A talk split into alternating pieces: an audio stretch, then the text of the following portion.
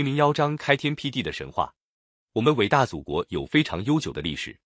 按照古代的传统说法，从传说中的皇帝到现在，大约有四千多年的历史，通常叫做上下五千年。在上下五千年的历史里，有许多动人的、有意义的故事，其中有许多是有文字记载的。至于五千年以前远古时期的情况，没有文字记载，但是也流传了一些神话和传说。譬如，我们人类的祖先究竟是从哪里来的？古时候流传着一个盘古开天地的神话，说的是在天地开辟之前，宇宙不过是混混沌沌的一团气，里面没有光，没有声音。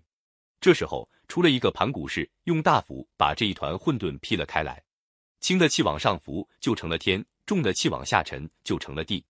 以后天每天高出一丈，地每天加厚一丈，盘古氏本人也每天长高了一丈。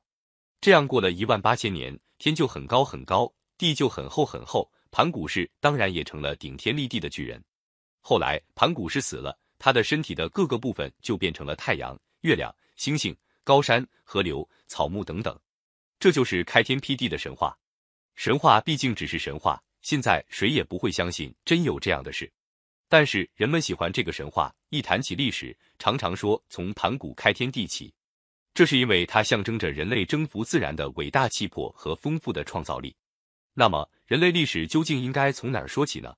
后来科学发达了，人们从地下发掘出来的化石，证明人类最早的祖先是一种从古猿转变而来的猿人。我国科学工作者在祖国各地先后发掘了许多猿人的遗骨和遗物的化石，可以看到我们祖国境内最早的原始人已经有一百万年以上的历史。像云南发现的元谋猿人。大约有一百七十万年历史，陕西出土的蓝田猿人大约有八十万年历史，拿有名的北京猿人来说，也有四五十万年的历史了。这里我们就从北京猿人说起。北京猿人生活在周口店一带，那时候中国北方的气候比现在温和湿润，山上山下生长着树林、灌木和丰茂的野草，凶猛的虎、豹、狼、熊等野兽出没在树林和山野中，那里还生长着大象。犀牛和梅花鹿，猿人的力气比不上这些凶猛的野兽，但是他们和任何动物根本不同的地方，就是猿人能够制造和使用工具。这种工具十分简单，一件是木棒，一件是石头。木棒树林里多的是，但它是经过人砍削的；石头呢，是经过人工砸打过的，虽然很粗糙，但毕竟是人制造的工具。他们就是用这种简单的工具来采集果子、挖植物的根茎吃。他们还用木棒。石器来同野兽做斗争，猎取食物。